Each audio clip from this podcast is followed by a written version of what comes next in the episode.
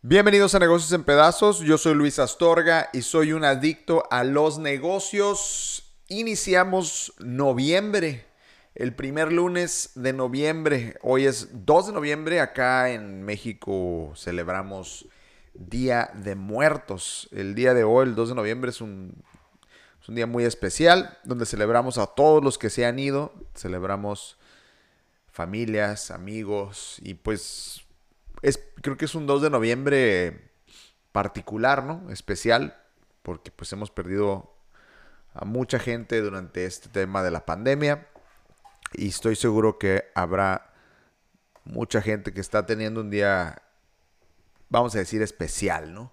Eh, mis mejores deseos para todos.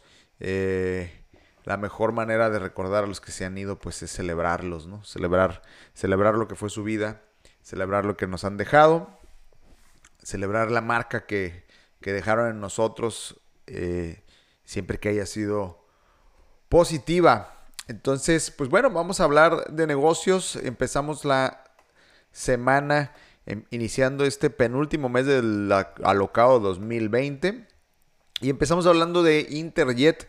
El día de ayer ocurrió algo muy curioso. Interjet canceló prácticamente todos sus vuelos del día domingo. Y es que Interjet debe de ser la aerolínea mexicana que más está batallando con el tema de la recuperación eh, en cuanto a mercado, pero más allá del mercado, la recuperación operativa, ¿no? El poder estar otra vez eh, operando al 100%, te están teniendo problemas eh, para lograrlo. Y el día de ayer se hizo una cancelación masiva de vuelos y ahora salió que es por falta de pago para la turbocina. Básicamente, si usted no sabe qué es la turbocina, la turbocina es la gasolina de los aviones. Por falta de pago, la aerolínea Interjet no recibió la turbocina necesaria para operar este domingo 10, los 19 vuelos que tenía programados, informó la paraestatal Aeropuertos y Auxiliares. Además, Interjet no ha pagado hasta el momento la turbocina para los vuelos que tiene programados para hoy lunes tampoco. Interjet opera con prepago, tiene que pagar el combustible que consumirá antes, un día antes, y esta es la segunda vez que la empresa no se le suministra por no hacer el pago previo. La primera vez que Interjet no hizo el pago para Turbocina, agregó, fue a finales de septiembre. Al 30 de septiembre de este año, la aerolínea le debía a esta asociación, que es la que suministra la turbocina, un total de 5.143.000 pesos. Además, impulsora de productos sustentables anterior representante de, la, de, Interjet ante la ASA tenía un pasivo de un millón. 1.191 millones de pesos, wow, a finales de septiembre. Interjet ya enfrentaba problemas financieros a la pandemia y en junio pasado sus pasivos eran de 482 millones. Incluso la, aerolínea hoy opera solamente 7 aviones. Em, en enero tenía 67 aeronaves. Antes de la pandemia la empresa operaba vuelos a 50 destinos locales y al extranjero. En julio la firma anunció una inyección de capital de 150 millones de dólares, eh, que ya lo habíamos platicado aquí, de dos, empresarios eh, que fueron eh, herederos del Fobaproa. tras ello informó a Interjet que reactivará tres rutas y añadirá seis nuevas rutas. Pues ahí lo tienen, Interjet no ha podido recuperarse, contrario por ejemplo a la noticia que da Viva Aerobús que está retomando el vuelo y que dice va a operar el 100% de su capacidad para noviembre. Ya en este mes estarían al 100% operando. Viva Aerobús informó que para el noviembre recuperará la totalidad de su capacidad eh, de su capacidad medida en asientos registrada en el mismo año del anterior, con lo que se coloca como la primera línea aérea nacional en regresar a los niveles anteriores a la pandemia. En un comunicado, la línea aérea de bajo costo explicó que para el undécimo mes del año operará 109 rutas, de las cuales 96 serán domésticas y el resto internacionales. Además, durante noviembre la aerolínea iniciará operaciones en nuevas rutas en donde conectará Cancún con Aguascalientes a partir del 2 de noviembre, Ciudad de México con Acapulco, Campeche y Chetumal y a la capital del país con Ciudad del Carmen y Dallas. Pues ahí lo tienen, Viva Aerobús recuperando el vuelo. Por otra parte, la empresa Alsea, Alsea que es básicamente la operadora de Starbucks, para que se den una idea, Alsea es igual a Starbucks, en México por lo menos. La operadora mexicana de restaurantes Alsea espera registrar una pérdida en el cuarto trimestre cerca de 22 millones de dólares, mientras países europeos imponen más medidas para contener una segunda ola de coronavirus, dijo el viernes un directivo de la firma. La pérdida pronosticada está en línea con la disminución reportada en el tercer trimestre por Alsea, que opera, como les comentaba, a marcas como Starbucks, Domino's Pizza y Burger King y otras cadenas en Europa y América Latina. Aunque las nuevas medidas sanitarias no parecen tan drásticas como las anteriores, frenarán la tasa de recuperación esperada por la compañía, explicó el director financiero Rafael Contreras en una llamada con analistas. Se espera que el cuarto trimestre tenga un desempeño similar a lo informado en septiembre, con ventas entre el 75% y el 80% de los niveles del año anterior, que no está tan mal comparado con lo que fue el segundo trimestre, donde se cayó pues un 90% la venta. Eh, las acciones de Alsea cayeron este viernes 6.11% a 18.44 pesos. Y cuando estaba la pandemia en medio apogeo, una de las grandes incógnitas es cómo le irá a hacer Starbucks para recuperar su mercado, ¿no? Porque eh, hay hasta memes, ¿no? Que dicen, ¿qué vende Starbucks? Pues no vende café, ¿no? Vende una experiencia, vende las instalaciones, vende que tienes una oficina en cualquier lugar del, país donde hay un Starbucks. Y pues con el, con el, confinamiento y con el tema de para llevar, pues yo no sé si el café de Starbucks está lo suficientemente bueno como para que la gente nada más quiera llevar café de Starbucks. Pero bueno, parece que eh, sí están como poco a poquito librándola. Y lo que yo he notado, y como usuario también, es pues en cuanto nos dan chance ya de estar un 30% en algún lugar o lo que tú quieras, la verdad es que vamos y aprovechamos y queremos tomar ese café ahí en la instalación, sea Starbucks o sea quien sea, porque estamos pues enfadados de estar en casa, ¿no? Vamos a ver cómo les va en el cuarto trimestre y sí, en efecto, por el tema de los rebrotes en algunos países. Por otro lado, hace unos días hablábamos aquí de, los impuestos que están eh, siendo promovidos para todo lo que son las ventas en línea. Y claro, porque pues no hay ninguna razón justificable por la que alguien que vende en Internet no pague impuestos. Sin embargo, pues se estima que puede haber una desaceleración en el e-commerce, particularmente en plataformas como Mercado Libre, eh, donde pues un particular vende lo que quiera. Eh, las, las, leyes que estaban siendo promulgadas estaban siendo al parecer muy agresivas y en su momento aquí platicamos de que la Asociación Mexicana de Ventas Online estaba proponiendo que está bien que pongan los impuestos pero que los pongan un poco más eh, menos alto, o sea, más accesibles, venga. Y eh, por ese lado creo que acaban de ganar una batalla después de que el Senado de la República se reuniera para modificar la ley de impuestos sobre la renta, la AMBO, que es esta Asociación Mexicana de Ventas Online, celebró las modificaciones eh, eh, realizadas por el Senado al fijar una tasa unificada del 1% para aplicaciones y plataformas tecnológicas. Entonces, de ahora en adelante, si usted vende algo online, sean apps o sean productos, tendrá una tasa de retención del 1% de impuestos sobre la renta. La Asociación Mexicana de Ventas Online celebra las modificaciones realizadas por el Senado de la República a la ley del impuesto sobre la renta. La tasa unificada de retención general del 1% beneficiará a miles de vendedores y emprendedores que hoy realizan operaciones a través de plataformas digitales, detalló el órgano que preside Eric Pérez Grobas. En este sentido, la retención será para el 1 y no por el 2.4, que era lo que estaba planeado. Anteriormente, la AMBO había detallado que la propuesta planteada en el paquete económico 2021 relacionada a la retención del 2.4% del ISR en materia de comercio electrónico impactaría de manera directa a más del 90% de los comercios que hoy realizan operaciones de venta en línea en diferentes plataformas, fundamentalmente a pequeños vendedores y emprendedores que registran márgenes muy bajos de ingreso. Y esto es algo que tenemos que contemplar para los que estemos vendiendo algo online. Los precios ya no solamente se pueden calcular pensando en me costó 10 pesos, lo vendo en 20 pesos. Si me costó 10 pesos, además, si lo vendo en 20, me van a retener el 1%, por ejemplo, además de que me van a retener el 16% del IVA. Todo eso debe de estar ahora factorizado dentro de los cálculos de precios. Antes la gente nada más metía a vender algo en línea y decía, me cuesta tanto, lo vendo en tanto y gano tanto. La parte de impuestos ahora entra en vigor y nos quita por lo menos un 17%, que es el 16 del IVA más el 1 del ISR, y no sé si haya por ahí algo otro, algún otro impuesto. Todo eso debe estar en los cálculos de los precios. Tengan mucho cuidado con lo que sea que vendan eh, en línea. Por acá me dicen, escuchándote y sacrificándome con un pan de muerto y mi café. Qué rico. Saludo a todos que estén echando un café, un chocolatito, un champurrado, una avena, un tecito con un pan de muerto. Qué rico, pan de muerto, pues el pan tradicional que se hace en México, que no está hecho de muerto, pero se llama pan de muerto. por si usted no me escucha en otro país, no crea que comemos pan hecho de muerto, nada más le dicen así. Eh, buenos días acá a Rosa Isela. Buenos días Fernando y Guillermo acá en Instagram. Eh, COVID-19 deja sin calaverita la venta de dulces. Eh, básicamente, a veces me, me sacó de onda el título porque en el sur o en el centro le dicen eh, calaverita a ir a pedir dulces. Que acá pues es el Halloween para los que estamos en la frontera. Pero la calaverita es básicamente lo mismo. Vas con una calavera de plástico, pues con una canastita, con un bote y pides calaverita y te dan pues un dulce. Eh, mis suegros me platicaban que en su pueblo daban dinero, o sea, ibas con la calaverita, la gente te ponía una monedita. Pues bueno, la, calaverita, que es básicamente la venta, la, recolección de dulces como si fuera Halloween. Pues bueno, esta es una industria que está sufriendo, ya que este año con el tema del coronavirus, que ya cobró más de 91.300 muertos oficiales en México, arruinó los planes de las brujitas y fantasmas que tradicionalmente salen a pedir dulces el 1 y el 2 de noviembre contrario al 31, que es Halloween, que es la tradición gringa.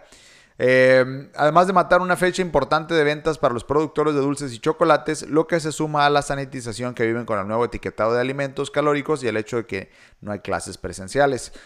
Dicen, todos los años tenemos mucha expectativa en la época del año. En esta época del año se presta mucho para las reuniones y los festejos como las posadas y es justo lo que está recomendando evitar por la situación sanitaria. Vemos complicada la venta de dulces para los festejos tanto de Halloween como las posadas, dijo Ignacio Gutiérrez, vicepresidente de la Asociación Nacional de Fabricantes de Chocolates, Dulces y Similares. La temporada de Día de Muertos y Posadas, que va de octubre a diciembre, representa para la industria el 27% de sus ventas tan solo en este pues estos meses y medio, dos meses, por lo que suele ser la época más relevante del año. Estamos hablando de un 10% eh, de caída en la producción de volumen y 8% en valor combinado. Es lo que vemos para el cierre del año, pero seguimos con el entusiasmo de promover el producto. Estimo Gutiérrez.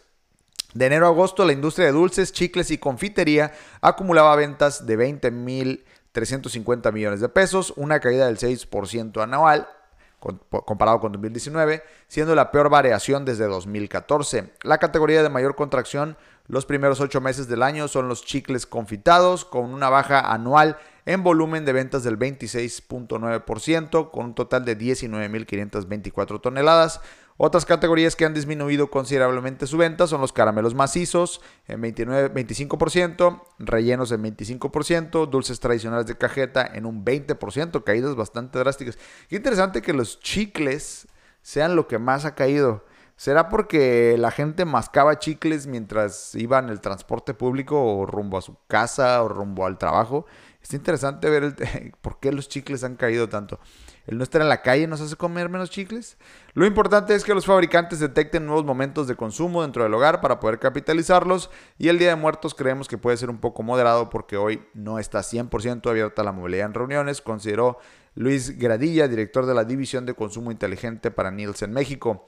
Pese a las malas noticias para el sector, Nielsen encontró que al menos la última semana de octubre la venta de dulces en las cadenas de autoservicio crecieron 139%. Para el cierre de este año, Euromonitor estima que la industria de confitería tendrá un valor de 1.591 millones de dólares, dominado por Grupo Bimbo con el 19.7% de participación en el mercado, seguido de Mondelez con 10% y Dulces y Chocolates de la Rosa con el 6%. Ahí lo tienen, la industria de los dulces, pues sí, sufriendo. Yo de hecho casi no como dulces, pero como que también cambió un poco el, consumo, ¿no? Porque en casa comemos más frituras, por decirlo así, a lo mejor papitas y estas cositas chilosas y eso, y el dulce pues no es tan común. El dulce es más de ando en la calle, me compro, vengo de comer, quiero algo dulce, me compro un chocolate, me compro un dulce, ¿no? Entonces puedo entender por qué la caída. Por otro lado, Honda y Fiat, las marcas automotrices, se están uniendo a Tesla para cumplir con los estándares de emisiones de Europa. Honda se ha aliado a Fiat Chrysler para unir su flota con la de Tesla para cumplir con los estándares de emisiones más estrictos de Europa para automóviles de pasajeros este año. Honda se agregó la semana pasada a una presentación de la Comisión Europea en la que los fabricantes declaran su intención de unirse para cumplir con los estándares de emisiones de gases de efecto invernadero. Fiat Chrysler ya había llegado a un acuerdo para unir su flota con la de Tesla. Las reglas de la Unión Europea que entraron en vigencia este año obligan a los fabricantes a reducir las emisiones promedio de la flota de autos que venden en la región, en la región a 95 gramos de CO2 por kilómetro o enfrentarán fuertes multas. Como resultado, las empresas han estado introduciendo nuevos modelos híbridos enchufables y totalmente eléctricos y aquellos que corren el riesgo de no cumplir con el acuerdo se han emparejado con quienes están mejor posicionados. La semana pasada, Volvo anunció que superará el cumplimiento de las regulaciones y permitirá que Ford se junte con su flota para una suma, no revelada. El director ejecutivo de Fiat Chrysler, Mike Manley, dijo a los analistas la semana pasada que la compañía estaba encerrada en un acuerdo para pagar a Tesla hasta el próximo año por su ayuda para cumplir con los estándares de emisiones. Les explico muy brevemente y a lo mejor con miedo a equivocarme, pero básicamente lo que hacen es que a Tesla básicamente les, sobran, les sobran este... Em, eh, perdón, certificados de limpios, vamos a decir así. Eh, tiene, como toda su flotilla es verde, pues tiene certificados limpios de más. Es decir, ellos solo tienen que cumplir con un porcentaje, solo un porcentaje de su flota tiene que ser limpia, pero el 100% lo es en el caso de Tesla. Y ese sobrante se lo venden o se lo rentan a otras compañías como Honda y como Fiat para que los unan a su flotilla como si fueran parte de la flotilla de ellos y de tal manera que cumplan con el mínimo. Es como si a ti te sobrara Estoy tratando de encontrar un ejemplo para relacionarlo, pero eh, no sé cómo explicárselos. O sea, básicamente es, me sobran certificados limpios, porque mi flotilla es muy limpia, pues te paso un poquito de, mis, de mis, eh, de mis eh, certificados limpios, así tú también cumples, ¿no? Por lo menos hasta que ellos tengan sus propios autos híbridos. Por otro lado, Walmart eh, también anuncia el fin irresistible. El fin irresistible básicamente viene siendo la versión del buen fin del grupo Walmart y Smart and Final. Eh, por alguna razón, desde hace años, Walmart no es parte del buen fin y creo que tiene que ver con el tema y con las peleas que tiene con el, el sistema de administración tributaria en México, en el SAT. Eh, porque el buen fin lo regula el SAT y lo regulan algunas empresas privadas. Pues bueno, Walmart no le entra y creó su propio, su propio nombre que se llama el fin irresistible, pero es básicamente lo mismo sin tener que pagar la licencia de utilizar el nombre del buen fin. Eh, Walmart de México anunció este viernes que por segundo año consecutivo competirá con el Buen Fin con su campaña El Fin Irresistible, lo cual dará inicio el próximo 5 de noviembre. El fin irresistible 2020 tendrá una duración extendida de 12 días del 5 al 16 de noviembre bajo un esquema omnicanal que permitirá que los clientes y socios puedan elegir una gran variedad de productos.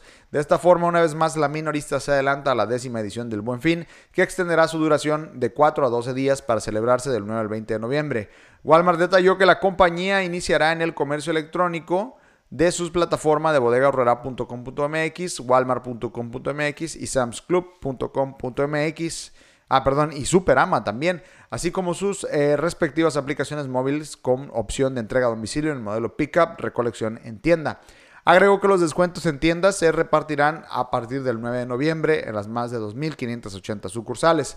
Destacó que a diferencia del año pasado, el volumen de productos en ofertas en Bodega Rara será mayor, ampliando a categoría como tecnología, línea blanca, deportes, entretenimiento, despensa, entre otros. Para Walmart adelantan eh, que tendrían promociones en pantallas, smartphones, consolas, videojuegos, cómputo y un montón de otras cosas. Sam's Club será la misma oferta de Walmart, pero con el extra de hasta 18 meses sin intereses. Por su parte, Superama, al igual que el año pasado, contará con la promoción exclusiva de compra en línea, lleva 3 y paga 2 en licores y vinos. Pues ahí lo tienen, Walmart compitiendo con los consorcios que hacen el buen fin, con su eh, fin irresistible, que es básicamente lo mismo, pero en otras fechas. Eh, Inspire Brands compró al grupo Dunkin' Donuts por 11.300 millones de dólares. La compañía de restaurantes Inspire Brands llegó a un acuerdo con el grupo Dunkin', em, matriz de las cadenas de comida rápida Dunkin' Donuts y Baskin Robbins, para adquirirlo por 11.300 millones de dólares. Según un comunicado de Dunkin', la compra se calculó sobre un valor de 106 dólares por acción, más de 6 dólares por encima del precio que marcaron las acciones el viernes en Wall Street. E incluye la, compra de la deuda de la compañía. En la actualidad, Dunkin' cuenta con más de 12.500 franquicias de Dunkin' Donuts y otras 8.000 de Baskin Robbins, extendidas por 60 países. Baskin Robbins es una marca de helados, una heladería, por si no la conocen. Por su parte, Inspire Brands posee más de 11.000 establecimientos eh, de las cadenas de restaurantes Arby's, Buffalo Wild Wings, Sonic Drive-In y Jimmy John's, cuyas ventas se elevan a 15 mil millones de dólares. Paul Brown, cofundador y director ejecutivo de Inspire Brands, aseguró que Dunkin' y Baskin Robbins son líderes en su categoría con más de 70 años de herencia. Al unirse, al unirse a Inspire, estas marcas agregarán experiencia y oportunidades complementarias en nuestro portafolio actual. Por otro lado, las ventas de Exxon y Chevron caen en medio de un mercado petrolero en crisis. Las petroleras más grandes de Estados Unidos, ExxonMobil y Chevron, reportaron nuevas pérdidas trimestrales, fuertes caídas de facturación y recortes agresivos de sus gastos de capital y operativos. Todo ello consecuencia de el COVID. ExxonMobil, punta de lanza de los combustibles fósiles en el país y que ahora atraviesa una de sus peores crisis, ha perdido 2.370 millones de dólares desde que comenzó el año con tres trimestres en rojo, mientras que Chevron tiene pérdidas acumuladas de 4.800 millones y lleva dos trimestres sin ganancias. Exxon pierde 680 millones de dólares entre julio y septiembre frente a las notables ganancias de 3.100 que tenía el mismo periodo del año pasado. Exxon reveló que decidirá hasta finales de año si amortiza alguno de sus activos relacionados con el gas natural por valor de hasta, 30 mil millones de dólares como parte de un agresivo plan para recortar sus gastos de capital y operativos. El principal ejecutivo de la firma, Darren Woods, dijo que confía en su estrategia a largo plazo y en los pilares fundamentales del negocio, por lo que está tomando las acciones necesarias para preservar el valor y proteger el balance y el dividendo.